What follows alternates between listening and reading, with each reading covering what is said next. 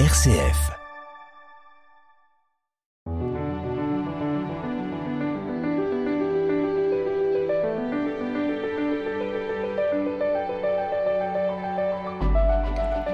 La naissance d'un enfant est une scène banale qui se répète des milliers de fois par jour à travers le monde, ouvrant au jour autant de visages singuliers qui porteront leur nom de manière unique et originale.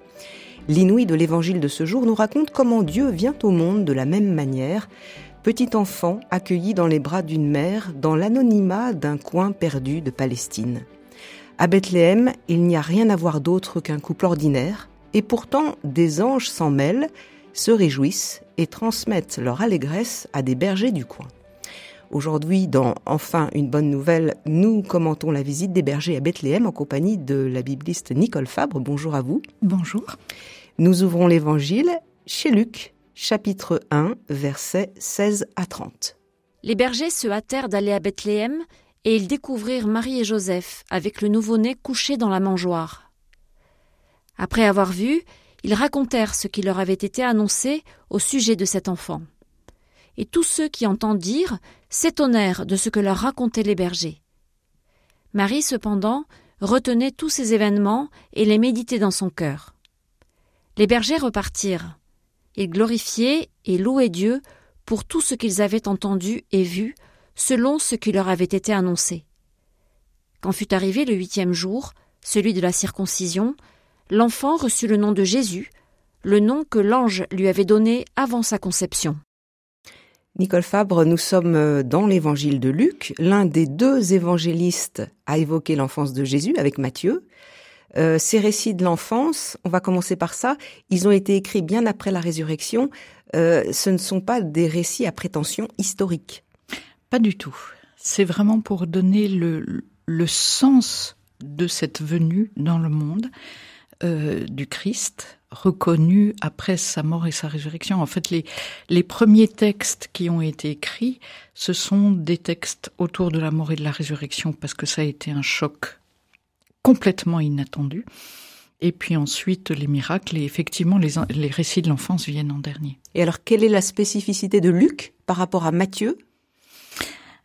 Luc euh, s'adresse à un monde païen et donc, euh, il va y avoir beaucoup moins de références euh, explicites à toute l'histoire du peuple juif hébreu, tandis que Matthieu va reprendre vraiment presque l'itinéraire d'un nouveau Moïse.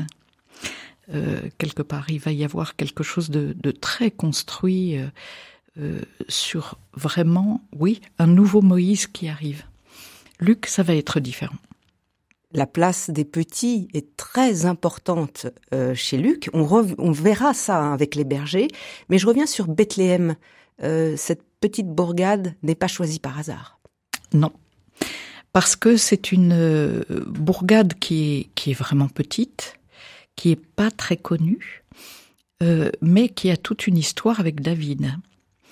Et donc, c'est là, entre autres, que se retrouve le récit de Ruth et, Noémie, Ruth qui va être euh, la grand-mère, l'arrière-grand-mère ou la grand-mère, tout d'un coup j'ai un doute, de David. Donc, euh, et puis chez les prophètes, on trouve cette phrase Bethléem, toi la plus petite d'entre les villes, tu n'es pas la moindre, avec cette annonce d'une naissance qui va bouleverser le peuple. Donc, quand l'évangile est composé, bien sûr, les, les rédacteurs ont ça en tête. Tout cela vient résonner.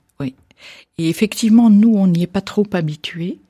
Euh, mais alors, pour le coup, les lecteurs ou les, ou les écoutants euh, hébreux de l'époque, euh, tout ça retentit. Nicole Fabre, euh, l'évangile de ce jour est, relativement court. Revenons quelques versets plus haut. Euh, Luc nous dit euh, que ça se passe de nuit et un ange est venu annoncer au berger la bonne nouvelle. N'ayez pas peur, je vous annonce la bonne nouvelle, une grande joie qui sera pour tout le peuple. Il vous est né aujourd'hui un sauveur qui est Messie Seigneur dans la ville de David. Et ceci sera le signe, vous trouverez un nourrisson emmailloté dans une mangeoire. Il y a donc eu une annonce au berger, comme il y avait eu une annonce à Zacharie et une annonce à Marie. Tout à fait. Tout à fait. C'est-à-dire qu'on est complètement en lien avec toutes ces annonciations-là. Et on va voir en lien après aussi avec la visitation, enfin, tous les premiers récits euh, qui viennent mettre en œuvre cet accueil de l'annonce, d'abord par Zacharie, euh, qui est tellement impressionné qu'il en devient muet. Il y a tout un silence qui accompagne ces. Puis Marie, qui est visitée, Marie qui va voir Élisabeth. Et là, on a à nouveau les anges qui interviennent. Un ange qui intervient, et puis après, il est rattrapé, euh, accompagné par toute une nuée d'anges cette fois-ci. Nous allons arriver à notre texte, mais un mot sur les bergers, puisque ça a été cité dans les versets euh, que nous venons de lire, des hommes qui étaient au bas de l'échelle à l'époque de Jésus. Alors non seulement au bas de l'échelle, c'est très curieux parce que euh, ils ne ils, ne pouvaient pas suivre les rythmes de prière, les fêtes, tout cela. Donc ils étaient considérés comme impurs donc très en marge de la société religieuse. Et pour quelle raison? L'impureté? Eh bien parce que euh, on, on écoute Dieu et on écoute ses règles. Or, lui, eux, ils ne peuvent pas suivre ces règles. Ils sont obligés d'être avec les, les brebis, ils ne peuvent pas monter au temple. Ils sont interdits de temple. Alors ils sont pas interdits, c'est leur métier qui fait qu'ils ne peuvent pas y aller. Et donc, ne pouvant pas y aller, ils ne sont pas considérés comme de bons religieux. C'est très important ce détail-là parce ah, que c'est très important. Ne pouvant aller au temple, ils vont aller à la source directe. Ah oui, et puis c'est étonnant que les anges s'adressent chez Luc en premier lieu à ces parias du côté de la religion. Mais je disais que c'est un peu curieux parce qu'en même temps, euh, l'image de Dieu berger est omniprésente dans la Bible hébraïque. Et dans Luc, qui va reprendre cette image. Tu Vous avez tout à fait raison.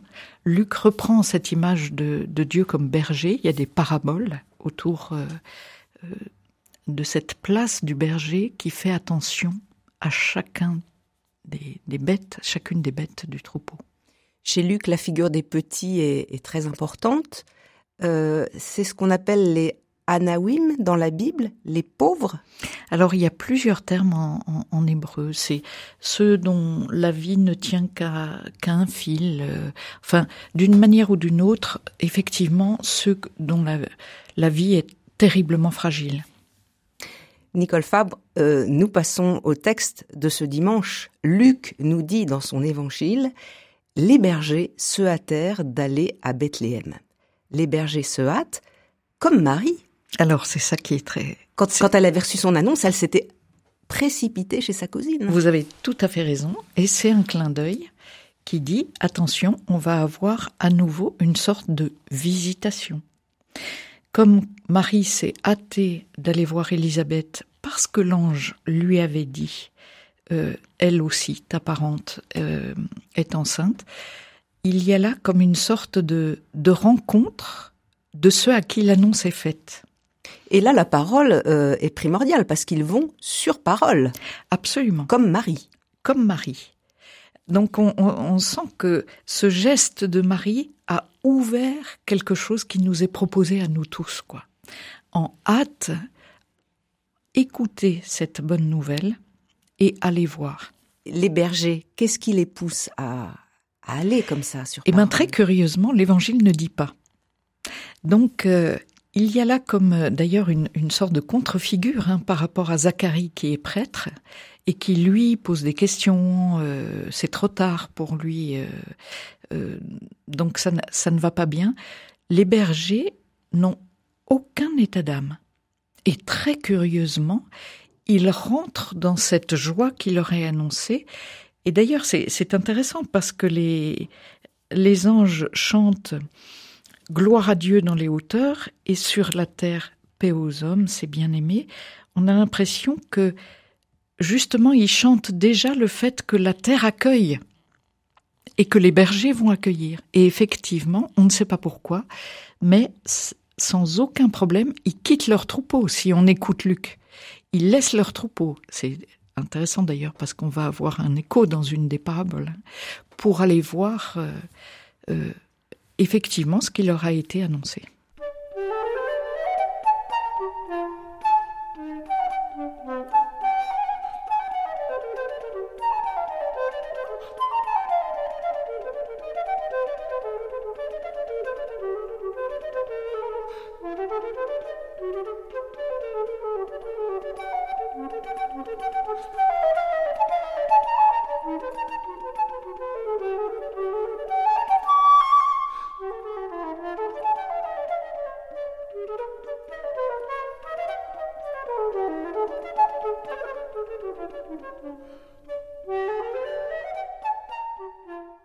Enfin une bonne nouvelle. Béatrice Saltner. Nicole Fabre, nous commentons avec vous l'évangile de ce dimanche. Je rappelle que c'est chez Luc, chapitre 2, versets 16 à 21. Les bergers, découvrir Marie et Joseph avec le nouveau-né couché dans la mangeoire, nous dit Luc. Il n'y a aucun détail superflu. Euh, il n'y a pas d'âne, pas de bœuf. Ça, c'est la tradition à la crèche. Un homme. la tradition à cause d'une parole d'Ésaïe fait résonner. Un homme, une femme, un enfant. C'est tout. Et l'insistance sur cet enfant qui est placé dans une mangeoire. Alors c'est quand même intéressant. Certains exégètes font, font valoir que euh, la traduction un peu plus haut, il n'y avait pas de place pour eux euh, à l'hôtellerie ou euh, c'est pas la seule possible. On peut traduire car ce n'était pas une place pour eux. Ce n'était pas la place pour la, la, maman de, de, mettre au monde dans la salle commune, c'est ça? Oui, oui, oui, dans la foule. On peut l'entendre, ça. C'est d'ailleurs euh, euh, intéressant parce que, franchement, au Moyen-Orient, ne pas faire de place à une femme enceinte, c'est impensable dans la culture de, de l'époque. Hein. Ça nous rejoint, nous, aujourd'hui. C'est pour ça qu'on... Donc, par trois fois, on va dire que cet enfant est mis dans la mangeoire. Est-ce qu'on l'entend? C'est-à-dire, il est le pain de vie il est celui qui vient nourrir le monde. Et je crois que ce n'est pas anodin pour Luc. Cette insistance, alors qu'il dit très peu de choses, cet enfant, il est vraiment placé pour la vie du monde. L'ange avait parlé de la naissance du Christ, donc du Messie. C'était stipulé aux anges. Et là, il découvre une famille la plus simple qui soit. Finalement, il y avait de quoi être assez déconcerté, finalement. Sauf que pour eux, ça correspond à la vie profondément. Et ça les rejoint dans la simplicité, justement. C'est quand même étonnant que Dieu, venant au cœur du monde, ne choisisse pas le temple. Vous voulez dire que les anges n'avaient pas une image euh, préconçue de ce que devait être le Messie, contrairement à d'autres qui attendaient euh, un Messie euh, plutôt puissant, victorieux, qui... Il y avait à la fois ça, et puis le fait que comme ils n'ont pas le temps d'aller au temple, pour eux, la relation à Dieu, elle peut être partout. Et elle peut être au travers des plus petits, et ça les prophètes n'arrêtent pas de le dire. Donc ils vivent la foi, j'allais dire, excusez-moi, euh, de façon complètement non institutionnelle.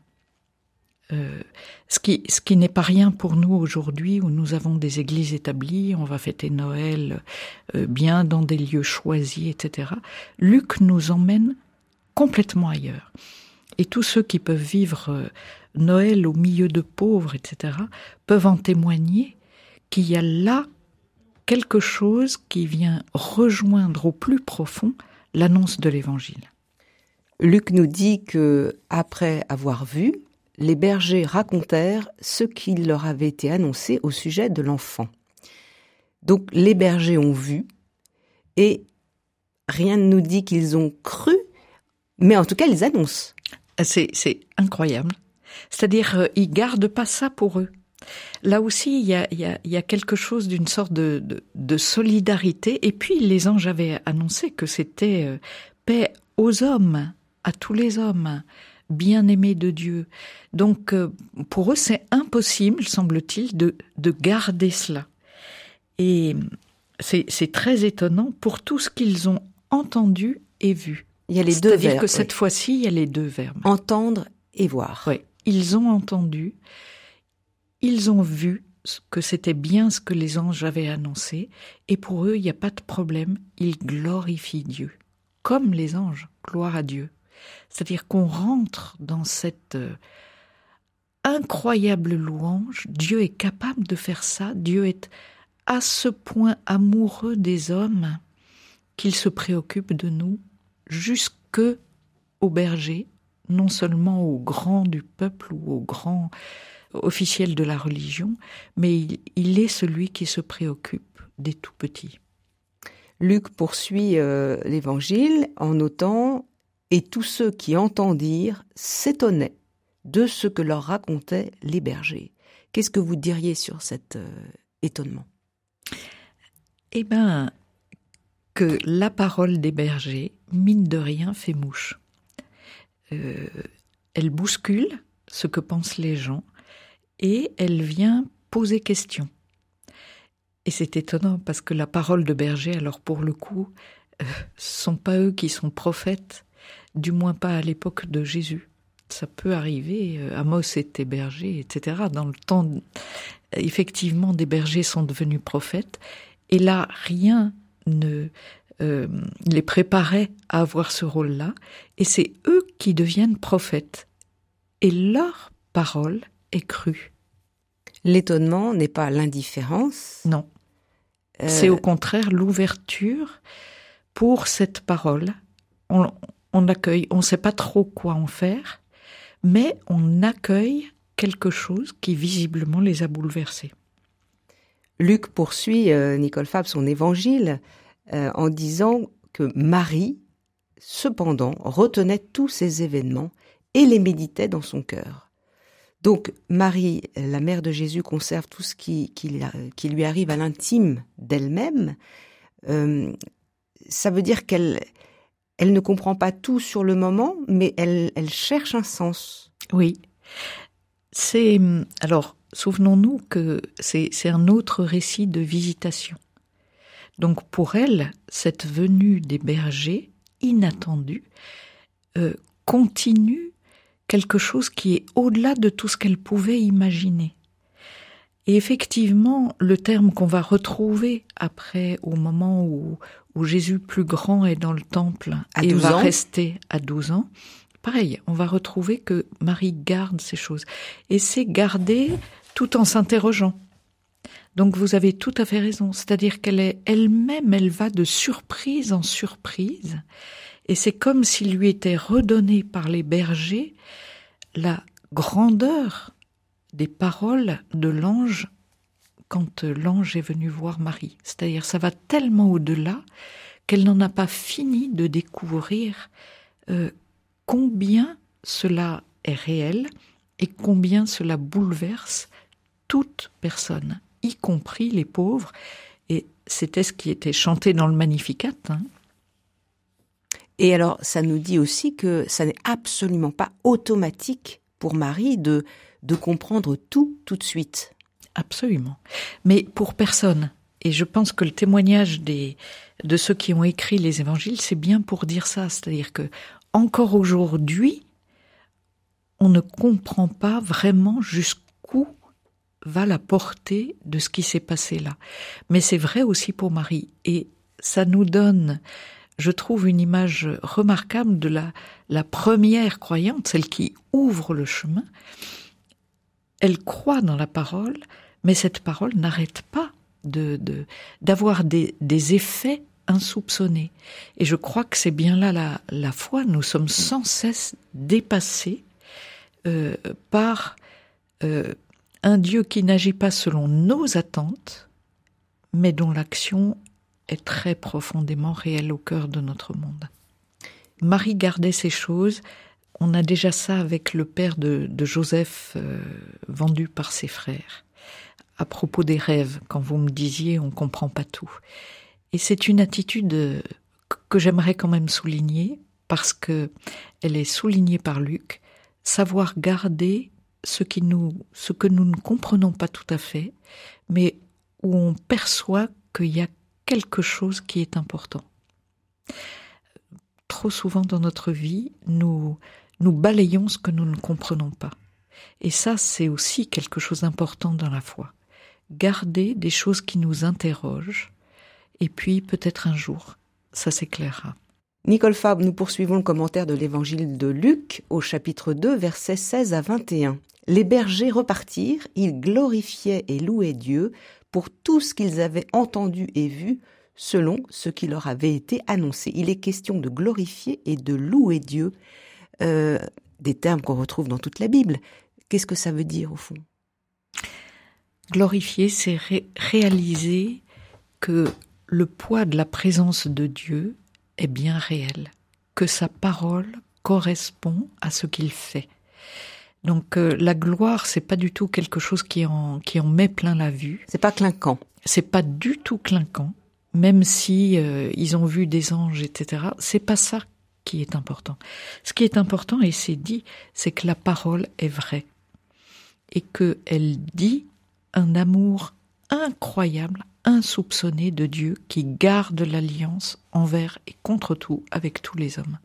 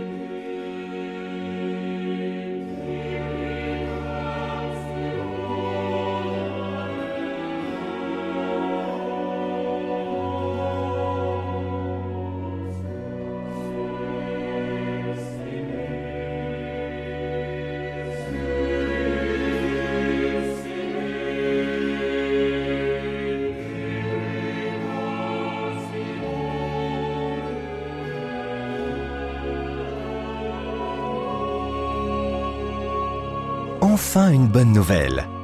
RCF. Nicole Fabre, je vous propose de commenter les derniers versets de l'évangile de ce dimanche. Quand fut arrivé le huitième jour, celui de la circoncision, l'enfant reçut le nom de Jésus, le nom que l'ange lui avait donné avant sa conception. Donc Jésus est circoncis comme n'importe quel enfant juif. Il s'inscrit non seulement dans une histoire politico-sociale, on l'a vu avec le recensement, hein, le recensement de la population, très important, mais aussi dans la religion de ses pères. Mmh double inscription. Absolument. Avec ce, ce, ce, geste de la circoncision qui est, qui est très impressionnant, c'est-à-dire là où la vie se transmet, il y a trace de cet absent, euh, de cet absent qu'est Dieu. C'est-à-dire jamais on ne pourra croire que c'est nous qui transmettons la vie ou que c'est nous qui donnons la vie. Il y a cette, euh, cette... l'inscription d'un manque. Absolument, l'inscription d'un creux qui dit cette présence de Dieu. Et c'est un très beau, très beau signe que bien sûr les, les, chrétiens vont reprendre non pas physiquement, mais en parlant de la circoncision du cœur. Mais cela veut bien dire cette, cette marque en creux de la présence de Dieu. Chez Luc, c'est Marie qui a reçu le nom de l'enfant de la part de l'ange, et puis chez Matthieu, c'était l'ange qui donnait ce rôle-là à Joseph. Donc euh, c'est pas c'est pas la même chose. Hein. Ce n'est pas la même chose, mais ce qui est intéressant, c'est euh, on lui donna le nom. Qui est-ce qui lui donne? Ah. C'est quand même très étonnant. On ne dit pas Joseph lui donna le nom de Jésus ou Marie lui donna le nom de Jésus. Et comment vous l'interprétez alors ce nom? Peut-être que c'est un petit signe. Euh, c'est bien Dieu qui a donné ce nom-là. Et Jésus, ce n'est pas rien, c'est Dieu sauve. Donc, au cœur euh, de cette circoncision, il y a, il y a triplement, j'allais dire, souligné en, en, gras cette présence de Dieu, mais qui est d'une telle humilité que ça revient à Marie et Joseph. Mais le texte nous fait un petit clin d'œil. Nicole Femme, nous avons regardé attentivement l'évangile du jour. En quoi cette parole nous rejoint aujourd'hui? Pourquoi nous rejoint-elle? Et où? Alors, moi j'avoue que, elle me rejoint. J'ai été aumônier des, des hôpitaux dans ma dernière euh, mission et elle me rejoint beaucoup sur euh, cette visitation auprès de ceux qui ne sont pas, cette visitation de Dieu auprès de ceux qui ne sont pas dans les structures mêmes, dans les rythmes mêmes euh, de foi. Et j'étais très impressionnée. Les gens très souvent disaient, mais vous savez, je suis un mauvais croyant, je suis, une mauvaise croyante. Parce que, comme les bergers, j'allais dire, ils ne vont pas à la messe ou au culte régulièrement, etc. Mais qu'est-ce qui empêche Dieu de rejoindre ces gens-là? Quel orgueil nous, nous, nous portons, nous, et je le dis aussi en tant que pasteur, hein, de croire que Dieu s'adresse en priorité à ceux qui, célèbrent, qui viennent, j'allais dire, qui sont dans les clous. Mais arrêtons notre cinéma. Excusez-moi, mais, mais je, je le dis comme ça. L'évangile de Luc dit quelque chose de très profond. C'est que quand Dieu vient sur terre, il, il vient vers une inconnue, cette Marie, euh, que rien ne prédestinait. Alors même si la tradition après dit que sa, sa, foi est remarquable et que sans doute elle avait, mais quand même. Et puis la première annonce, les premiers qui viennent confirmer à Marie ce qui se passe, ce sont ceux qui justement peuvent pas suivre les règles.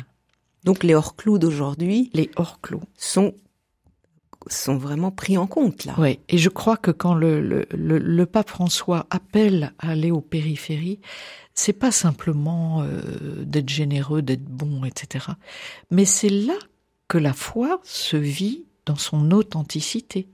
Excusez-moi, c'est tout autant authentique que l'Eucharistie ou que nos, homélies du côté protestant.